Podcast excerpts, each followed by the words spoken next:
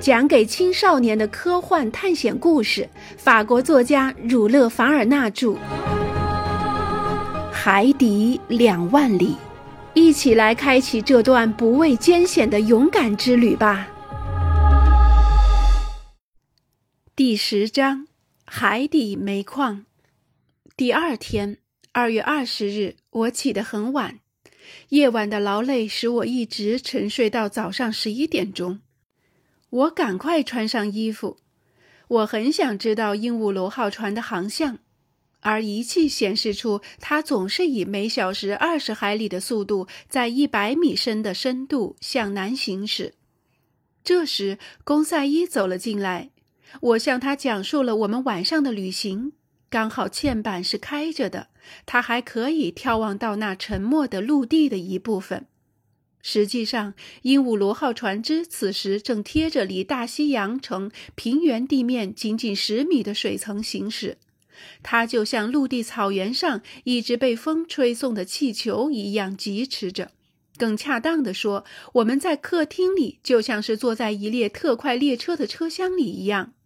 最初从我们眼前闪过的景象是那些形状各异的岩石，接着。是那片从被植物占据过渡为被动物占领的树林，它那一动不动的影子在水中丑态百出；还有覆盖在轴形草和银莲花地毯下的沉默的大岩石，上面竖起无数长长直立的蛇婆；然后是形状怪异的熔浆块，这些熔浆块证明了地球内部活动的强烈性。当这些奇怪的景象在我们的灯光照耀下闪闪发光时，我向公赛伊讲述了阿特拉斯人的故事。拜伊纯粹从想象的角度出发，为他们写下了多少动人的篇章。文中的拜伊是法国作家、政治家。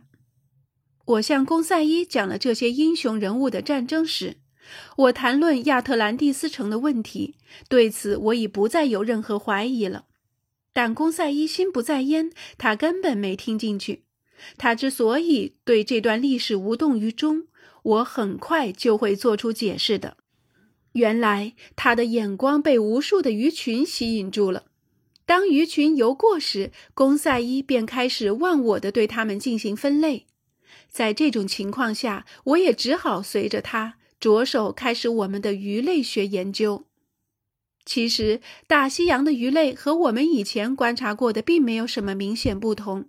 身材庞大的鳐鱼长达五米，天生身强力壮，能跃出水面；各种各样的角鱼，其中有长十五英尺、长着尖三角牙的海蓝角鱼，身体透明，在海水中几乎看不出它来；还有栗色的萨格鱼，棱柱形、长着赖皮甲壳的人鱼。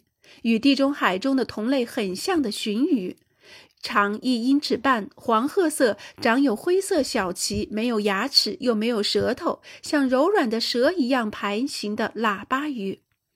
在骨质鱼类中，公赛伊记录了浅黑色、长三米、上颚长有一把利剑的帆船鱼，色彩鲜艳的龙，即亚里士多德时代著名的海龙。其背鳍上长着尖刺，捕捉尤为危险。还有褐色的背部缀满着小蓝纹、镶着金边的歌里飞鱼，美丽的鲷鱼，犹如一只反射蓝光的碟子的月亮金口鱼，在阳光的照射下像一些银色的小点儿。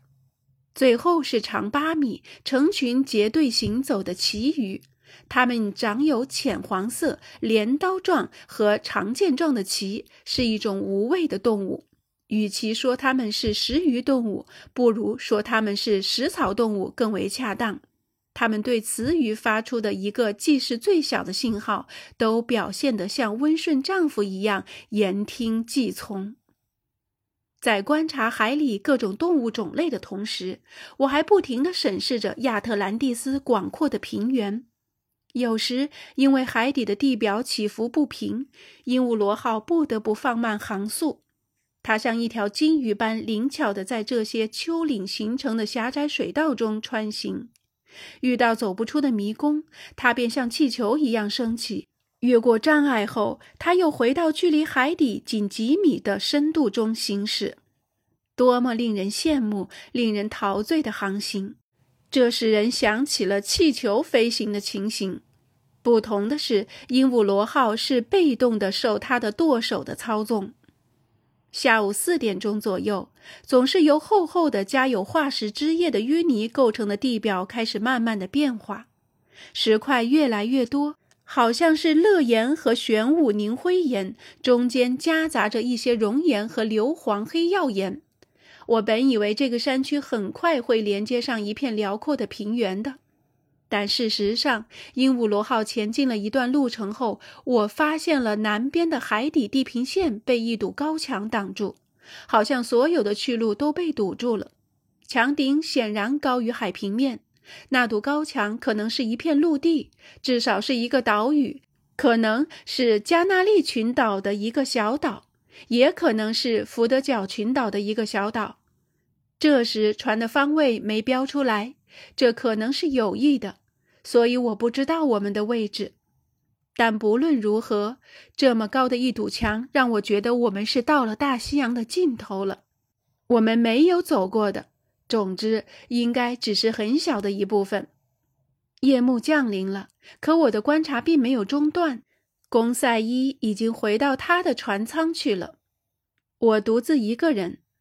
这时，鹦鹉螺号放慢速度。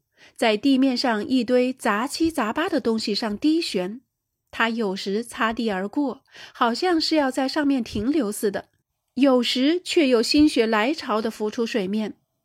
此刻，我透过晶莹的海水，隐隐约约地看到了天上一些璀璨的星座，并清晰地辨认出排在猎户座后面的黄道带星座中的五六颗星星。在嵌板关闭前，我还在玻璃窗前待了相当长的一段时间，欣赏着美丽的大海和天空。不久，鹦鹉螺号来到了那堵高墙耸立的地方，并停下来不走了。他要做什么呢？我猜不到。接着，我便回到房间里上床睡觉，并希望睡几个小时就能醒过来。可是第二天，我回到客厅里，已经是早上八点钟了。我看了看压力表，就知道鹦鹉螺号是浮在水面上。另外，我还听到平台上有脚步声，可是船并没有摇晃，而是一动不动。不知道海面波浪的情况如何。嵌板是开着的，我走上嵌板边，但是眼前我看到的不是我期待的大白天，而是一团漆黑。我们在哪里呢？我没弄错吧？还是晚上吗？不，没有一颗星星在闪烁。再说，夜晚也不会有这么漆黑。我干愣着。这时，一个声音对我说：“是您，教授先生。”啊，尼莫船长。我回答说：“我们在哪里呢？”在地下，教授先生。地下，我叫道：“可鹦鹉螺号是浮着的。”它是一直浮着的，这我可就不明白了。等几分钟，我们的探照灯就会亮。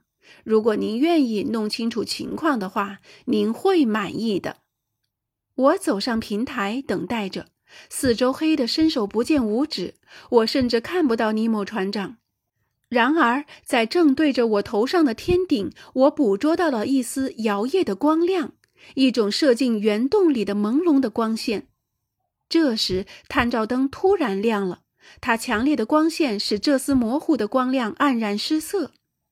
强烈的灯光使我感到有些目眩，我闭了一会儿眼睛，才睁开眼来看。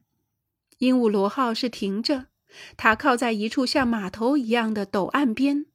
他目前所处的这个海是被一个高墙包围着，直径两海里、周长六海里的湖泊。它的水平面按压力表所示是应该和外面海水的水平面一致的，因为这个湖和海洋之间必然存在着一个通道。这些高墙下部倾斜，上面呈圆拱形，像一只倒扣着的大漏斗，高约五百至六百米。顶上开着一个圆孔，我刚才看到的那缕光线就是从这个孔里透进来的。那显然是白天的日光。在更仔细的观察这个大岩洞的内部结构之前，和在我自己考虑这是一个天然的洞穴还是一个人工的洞穴之前，我朝尼莫船长走去。我们在哪里？我说：“就在一座熄灭的火山中。”船长回答说：“一座由于地震而海水入侵的火山中。”教授先生，您睡觉时，鹦鹉螺号就通过海平面十米以下的一条天然水道进入了这个咸水湖。这里是船级港，一个安全、舒适、神秘、可以避开任何风暴的港口。您能在你们的大陆海岸或海岛海岸边找到一处能与这个安全的避风港媲美，并能防御飓风袭击的海港吗？确实不能。我回答说：“在这里您是安全的，尼莫船长。谁会到这火山中来侵犯您呢？但是在它的顶端，我不是看到一处开口吗？是的，那是火山的喷火口。”以前，这是一个充满熔岩、蒸汽和火焰的喷火口，而现在它成了为我们提供新鲜空气的通口。那这座火山是什么样的？我问。它是遍布在海洋里的一个小岛。对于船只，它只是块暗礁；而对于我们，则是一个大洞穴。我是无意中发现了它，而且就这样。他无意中给我提供了不少方便，但人们不能从这座火山的喷火口下来吗？就像我不能从这里上去一样。这座山下内部到一百英尺高度是可以通行的，但超过一百英尺，山壁就很陡峭，这样的陡坡是走不上去的。我发现，船长，大自然总是待您不薄。您在这个湖上很安全，除了您，没有人会进入这个水域。但这个避风港有什么好处呢？鹦鹉螺号是不需要港口的。不，教授先生，它需要电力来发动，需要原料来发电，需要钠来补充原料，需要煤来产生钠，需要煤矿来开采煤炭。而正是这里。海水淹没了一整片的地质时期，就埋入泥沙中的森林。现在这片森林已经矿化，变成煤矿，所以对我来说，这里是一个取之不竭的矿藏。那您的人在这里就成了矿工了。正是，这里的矿就像纽卡斯煤炭一样，在海里延伸着。在这里，我们的人穿着潜水服，手拿镐铲就可以去采煤。我甚至用不着去找陆地上的煤矿。而且，当我燃烧这些燃烧物来制造钠时，烟雾就会从这个火山口飘出去，这使这座火山表面看起来还处于活动期呢。我们可以看看您的同伴干活吗？不，至少这次不行。我想赶着继续我们的海底旅行，因此这次我只是把我储存的钠拿出来用就行了。装船的时间也只有一天，然后我们就继续赶路。如果您想在这个洞里走走，或在咸水湖中兜一圈，那就好好的利用这一天吧，阿努纳克斯先生。我感谢了船长，就去找我那两位还没离开他们船舱的伙伴。我没有告诉他们我们现在的位置，而是请他们跟我走。我们登上了平台，对任何事都不感到惊奇的公赛伊认为，在水下睡觉后醒来却在山底下是一件很自然的事情，而尼德兰则只顾着搜寻这个洞穴里是否有某个出口。